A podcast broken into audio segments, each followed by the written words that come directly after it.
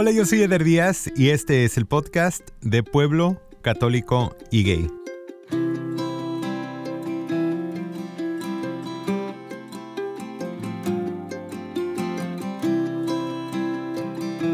Antes de escuchar la historia de nuestro invitado el día de hoy, quiero agradecerte que estés aquí, que nos des tu tiempo quiero pedirte de favor que si te gusta este episodio lo compartas en tus redes sociales para que esta historia llegue a muchísimas eh, personas. También, si es la primera vez que escuchas el podcast, te recomiendo que te vayas hasta el principio y escuches todos los episodios que te has perdido porque son buenísimos. Hay muchas historias que se han contado aquí. Y si te gusta lo que escuchas, te pido que nos dejes 5 estrellas en iTunes y que nos busques en Instagram si quieres seguir en contacto con nosotros. La página es arroba de pueblo católico y gay o en mi página personal, arroba yo soy gorritas. También ahí nos puedes mandar un mensaje si quieres estar en este podcast y contar tu historia. Esta plataforma es tuya y será un honor para mí poder tenerte de invitado o de invitada y poder platicar contigo. Una vez más, gracias por tu tiempo. Ahora sí vamos a escuchar la historia del día de hoy. Hola, yo soy Georgel, de Ciudad, muy espiritual, gay. Georgel, bienvenido al podcast. Gracias, gracias por tenerme aquí. Cuéntame de tu infancia. Nací en Monterrey y, bueno, pasé toda mi vida de infancia y de, y de juventud ahí. Tengo, pues la mayoría de los recuerdos que tengo de mi infancia están relacionados con mucha música, con cantar mucho. Mi mamá siempre cantó y siempre nos cantó yo sé la música para jugar, para dormirnos, para hacer show en las navidades, para ponernos de buen humor, para, para entretenernos, ¿no? La música siempre tuvo, fue una herramienta tan útil, tan práctica en la familia. Por medio de mi papá, mi papá tenía mucho amor a las montañas, a la naturaleza, hizo alpinismo mucho tiempo y también te toca la guitarra un poco, amaba los peces, eh, entonces mucho, yo creo que esas dos cosas vienen mucho de parte de mis papás, que con las cuales se reflejan mucho en mí, en la personalidad que tengo.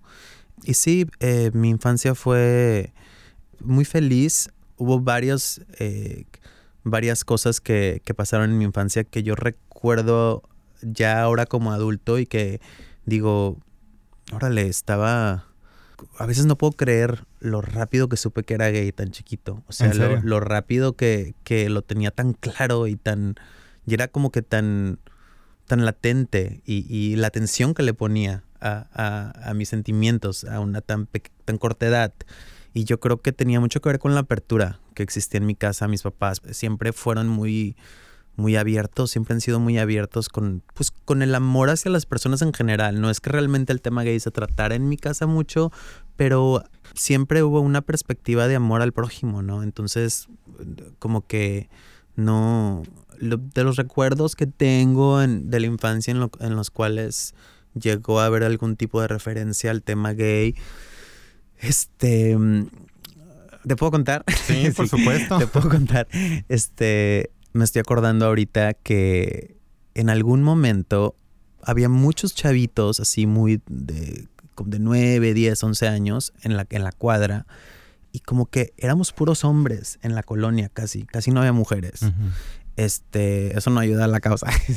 Pero entonces, realmente, todos los, pues, los niños tenían muchas ganas de experimentar y de empezar a vivir su sexualidad muy rápido. Como que había un hipersexualismo sucediendo en, en mis surroundings, ¿no? En mi, en mi, y, y entonces era así mucho de, me acuerdo que entre ellos experimentaban, pero ahora todos son heterosexuales y están casados, muchos los veo todavía cuando voy a Monterrey los, los veo de que, no sé, paso por la calle, está de mis papás y ahí están, ¿no? Con sus familias. Con sus tres hijos. Sí, todos, ¿no? y, y, claro, como que todos estaban realmente pues nada más experimentando y viviendo su sexualidad y, yo, y yo fui parte de este boom, ¿no? De, de sexualidad que pasaba.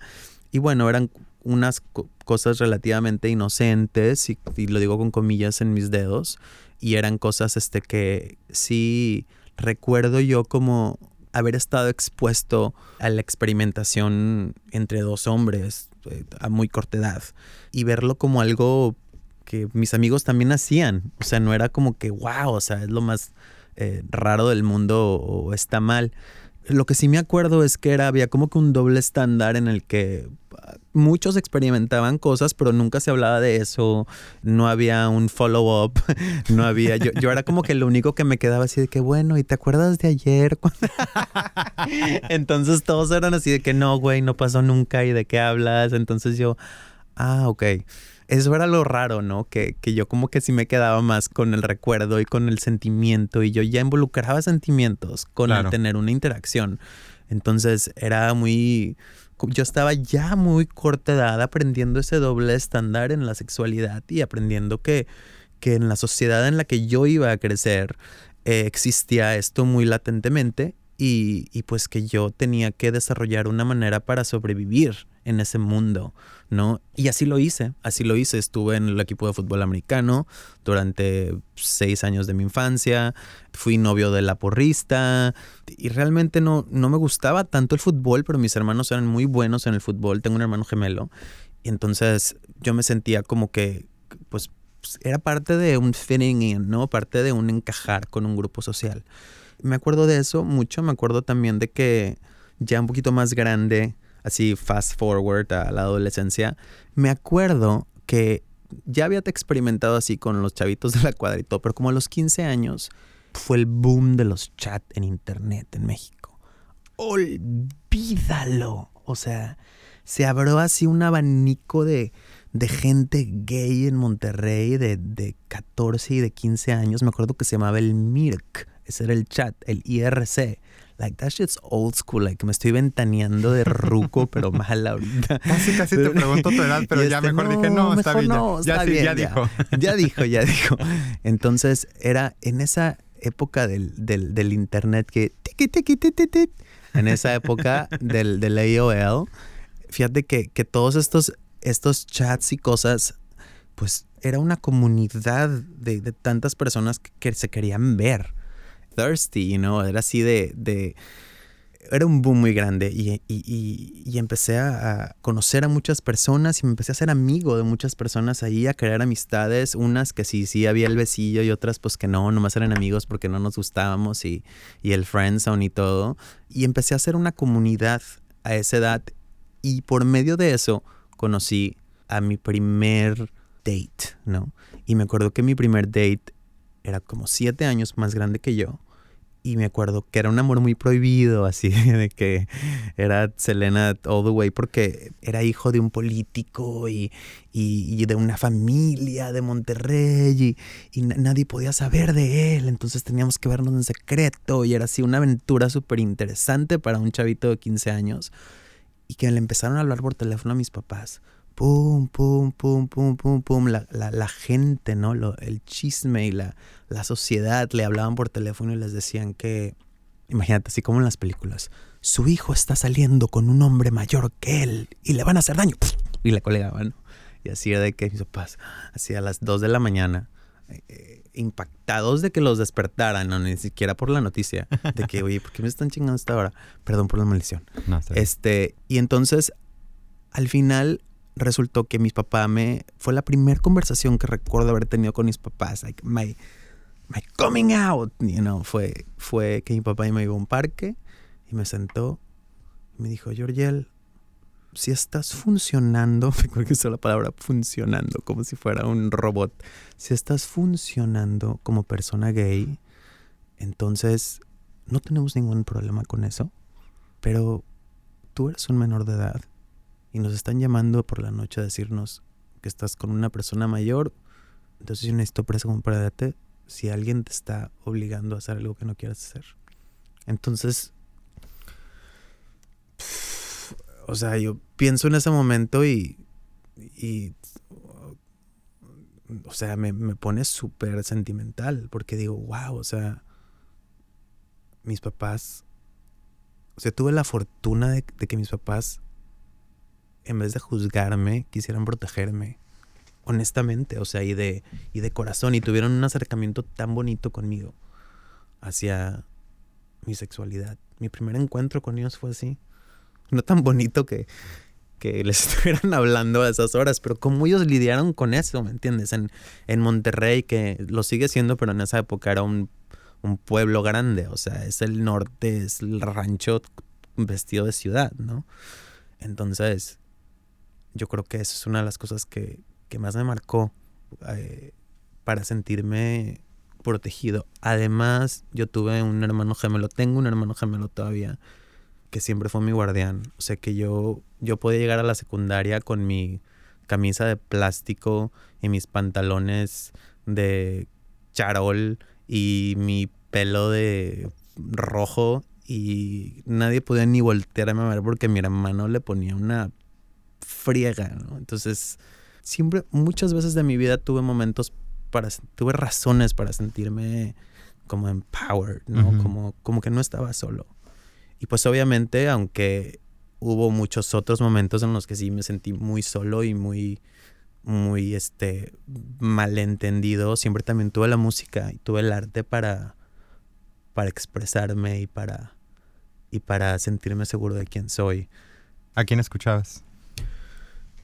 En esa época, uy, me gustaba mucho cantar en inglés. Eh, cantaba eh, Elton John, me encantaba. With Your Song, uff, así era de la cantaba todo el tiempo, me hace sentirme es que a mí más que más que las letras era el sentimiento de estar en el escenario en cantar que me hacía sentirme liberado. Como que yo todavía no había vivido suficientes cosas para entender la profundidad de todas las cosas que estaba cantando, porque cantaba así, imagínate, Elton John y cantaba Marvin Gaye y James Brown y artistas que hablan de cosas súper heavy del Civil Rights Movement, ¿me entiendes? y en esa época era yo me separaba en el escenario y, esa resonancia con mi cuerpo de cantar me hace sentirme libre. Podría estar cantando acerca de las tortillas de harina del Doña María, ¿me entiendes? Sí, era ese sentimiento, esa euforia.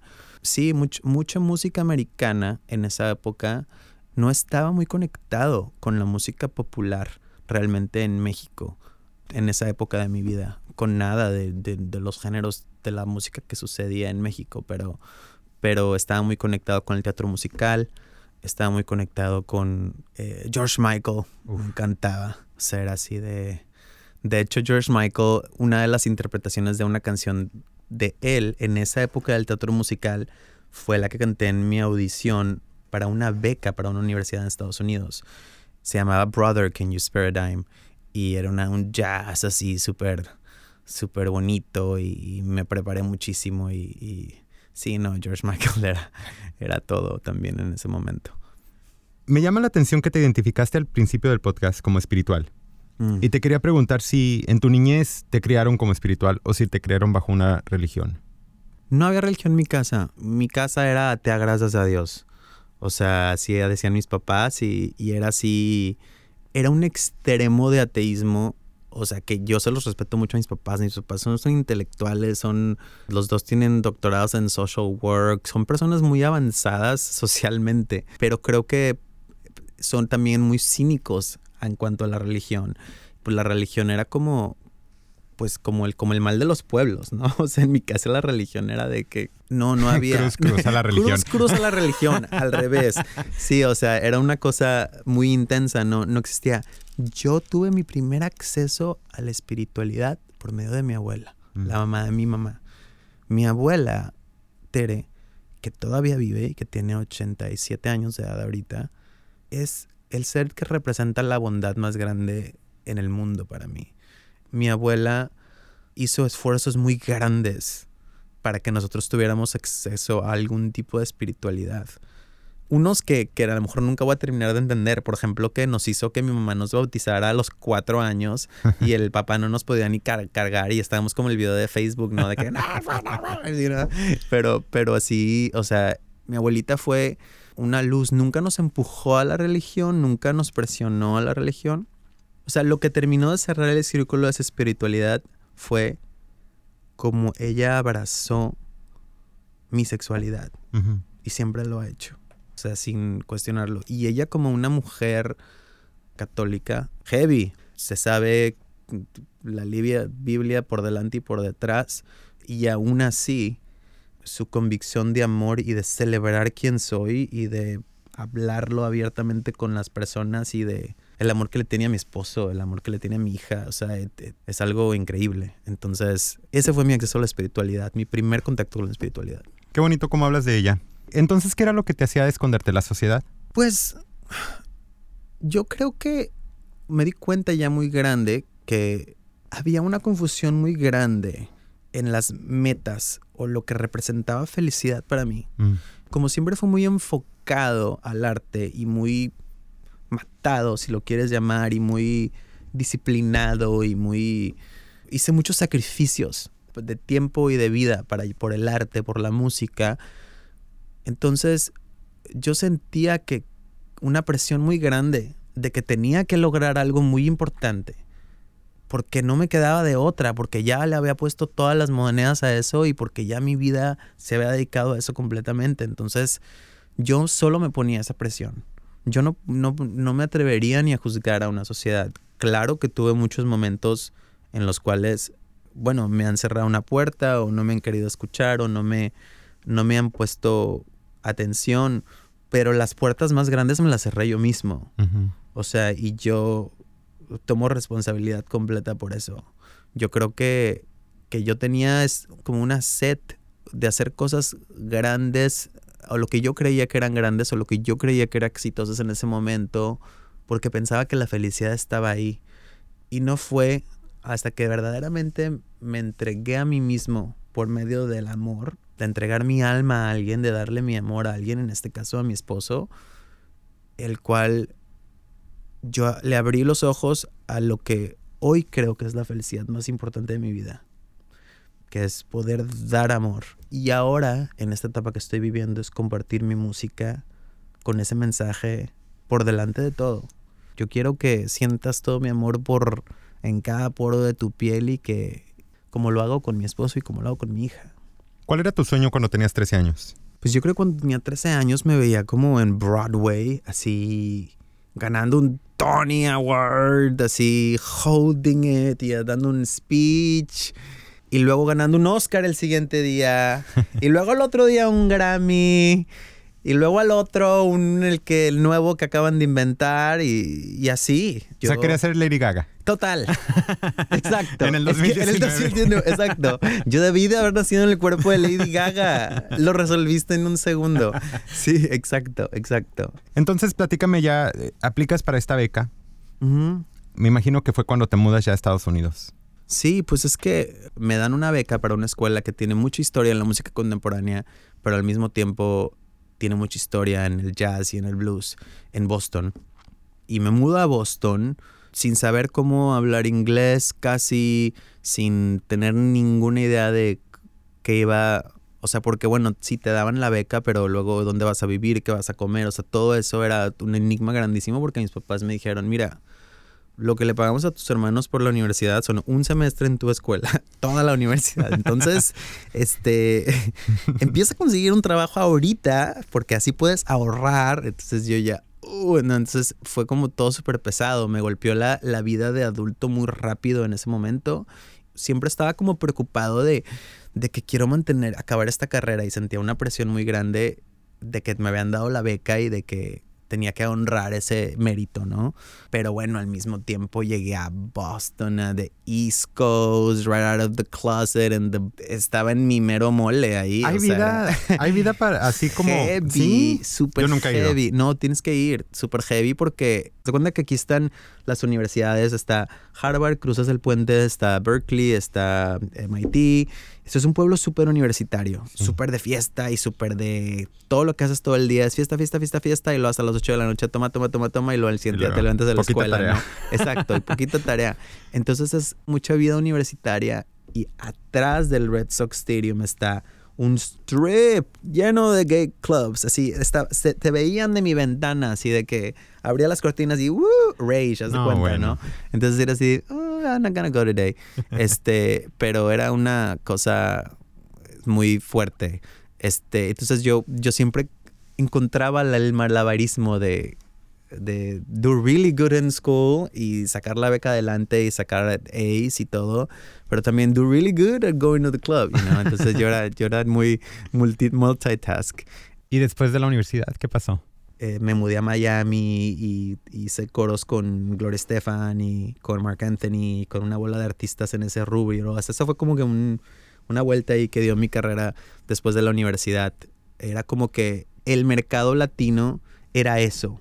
O sea, era Juan Luis Guerra, era Gloria Estefan, era Mark Anthony. Eh, eso era lo que, lo que le daba de comer a la industria que hablaba español. Entonces, a menos que yo me quisiera ir al mainstream así, hablando en inglés, eso era lo que había y eso era lo que empecé a trabajar. Entonces, por ahí se fue mucho después de la universidad. Entonces, yo seguí como siempre con la cosquillita de querer hacer todo este blues y todo este soul y todo este funk que, que trae adentro, ¿no? Que, que estamos haciendo ahora eh, con el nuevo material. Entonces, sí, tomó ese sidetrack por allá y me divertí mucho y estuvo increíble. Viví en Miami seis meses y después de Miami conocí a un manager que me, que me trajo para acá, para Los Ángeles, porque íbamos a grabar un disco. No salieron muy bien las cosas con ese manager. Como que estuvimos seis meses haciendo el disco y como que no, no se movía realmente nada. No habíamos terminado de grabar una canción y después de eso me quedaban como seis meses y me quedaban seis créditos para acabar terminarme de graduar de la universidad. Entonces los hice esos en un internship en Los Ángeles y trabajé en Sony Music como A&R y trabajé en los Grammys como en the PR department. y, mi idea era que era mi primer acceso, so I can start like darle mis demos a los que trabajaban ahí, este, y, empezarme a, a, mover así en la industria que conocieran mi música corta la historia, cuando le doy mi demo al, al, a mi jefe, que en ese entonces ya no está, y me dijo, oh, wow, this is some soulful stuff. Oh, qué bien, qué bien cantas. Oye, a mí me gusta esta letra. Yo estaba sentado en su oficina y él estaba teniendo una reacción tan padre. Y en su oficina ya te imaginas así, un ventanal así a LA y todo, así como en las películas. Y yo, así, súper emocionado. Él me dice, qué lástima que aquí solamente la gente hace regional. Estaba así como que, wow, ok. Y como que me impactó mucho. Y a veces pienso y digo, ¿cómo, cómo, le, ¿cómo le das tanta importancia a lo que los ejecutivos dicen? ¿no? Es como que, wow, tuve la suerte de tener el feedback de un ejecutivo, entonces I should reshape my whole life around that. Agarraste las agarrar, la las la botas. en las botas y, y así empecé, o sea, y empecé con cantando rancheras y y mariachi regional y banda y norteño y entonces me clavé mucho con Juanga y me lo metí así, voy a hacer un disco y como que era, era de que típico que te dice no y de que ahora lo voy a hacer, ¿entiendes? Entonces, y bien raro, cinco años después de eso, saqué un disco de banda con Sony, firmado con Sony. Entonces fue así como, como que tuvo mucho impacto. O sea, pasaron mil cosas en los cinco años, pero te lo resumo así, o sea. ¿Qué fue más o menos el tiempo donde yo te conocí? Mm. Yo ya te había conocido, yo tengo mucho tiempo trabajando en radio, la gente sabe eso de mí, y eh, la industria es muy chica. Y yo ya te había conocido como artista de regional mexicano. Entonces, cuando empecé a escuchar de Georgel, yo pensaba que eran dos personas completamente distintas. Hasta que un amigo que tenemos en común me dijo: Es el mismo. Es el gemelo. ¿Alguien cuando te estaban promoviendo como artista de regional mexicano, alguien te dijo esconde quién eres? No, es que yo cuando empecé el rollo de, de Julio fue que rarísimo también, por hacer del destino, estoy yo en uno de mis mil day jobs, ¿no? Eh, para pagar la renta. Estaba vendiendo cursos de inglés. Mm. Y mi jefe era un, se llama Gustavo Montes, él venía de, de se, acaba de llegar a Estados Unidos hace unos años porque habían cerrado Fonovisa en Jalisco, no sé qué, y lo había, se había, comprado no sé qué disquera, no sé qué había pasado con Fonovisa, que él era como el head de Fonovisa, y se vino para acá a rehacer su vida. Entonces, él me conoció vendiendo cursos de inglés y me dijo, oye, Cántame algo. O sea, me échate una rola ahorita. No, ves, me dijo, creo que por ahí vi un video tuyo de YouTube o algo, porque yo andaba ahí ya viendo videos, ya sabes, ¿no? Y haciendo todo eso. Y, y había un video tuyo de que estás cantando y la de no sé quién y no sé cuál. Me dijo, oye, ¿sabes qué? Yo creo que tú tienes una voz que se prestaría increíble para la música regional. Yo fui ejecutivo de, Fonovisa tan, tantos años. Este, ¿Escribes música? Sí, sí, escribo música. Pues vamos a hacer una cosa, vamos a hacer un par de eventos y quiero ver cómo te desarrollas en un escenario. Y pues no sé, este, a lo mejor empezamos a trabajar juntos y hacemos algo. Y yo, ah, bueno, empecé a escribir canciones y me empecé así a esforzar y, y, empecé a, hacer, a meterme mucho en ese rollo. Y él me empezó a llevar muchos eventos, pero era así de que, o sea, como él estaba tan conectado, tenía mucha gente en los festivales aquí en, y era así de que todas las semanas tenía yo promociones de dos, tres y que si en el antro este y acá en el teputito y en el la concurso de pierna y que en el rodeo y que en el ostro y me En eso fue donde te conocí. Exacto, ahí fue donde me conociste. Y entonces me empezó a meter pero así por todas partes y a la gente le gustaba, se la pasaban bien. Yo pues ya a final de cuentas estaba escribiendo música, estaba en el escenario, eh, me sentía contento hasta cierto punto, pero él como que sí nunca fue de que juzgarme de quién yo era o, tener una actitud negativa con la cuestión gay, pero sí era muy de que, ¿para qué hablas de eso? No, no, ¿para qué? O sea, es, ah, eso es tu vida personal y, y no, no, no. Ahorita que estás empezando, no. O sea, como que sí había un poco de esa actitud y aparte, como que él siempre me, me tiraba el rollo de que tenía muchas fans mujeres. Entonces era así como las voy a decepcionar a las mujeres y ellas tienen, se ilusionan contigo y venderles la ilusión y un trip así súper en ese rollo. Y yo, bueno, pues a lo mejor este, tengo que considerarlo. Pues ese fue mi, mi camino con Julio, o sea, y, y del cual, pues bueno, imagínate todo lo que aprendí, todo lo que viví, todo lo que soy ahora, por eso, ¿no? Claro. Entonces, ¿en qué momento decides ya dejar el nombre y la carrera de Julio Reyes? En el regional mexicano? Eh, yo creo que fue así, o sea, fueron, duró como cuatro años y una de las cosas que más me marcaron fue el desarrollo de mi relación. O sea, como que cuando te involucras así sentimentalmente con alguien y te empiezas a entregar de esa manera, hay mucho menos lugar para la hipocresía y para el jugarte en personajes y cosas así, ¿no? Como que te abres a, a quien verdaderamente eres y, yo creo que el amor me regaló mucho eso. El amor me regaló, el amor me regaló mucho esa honestidad y esa capacidad de, de sentarme con absolutamente cualquier persona y sentirme orgulloso de quién soy, a quién amo y, y no nada más eso, sino que ahora ya soy advocate, ¿me entiendes? entonces como activista aparte de todo. aparte.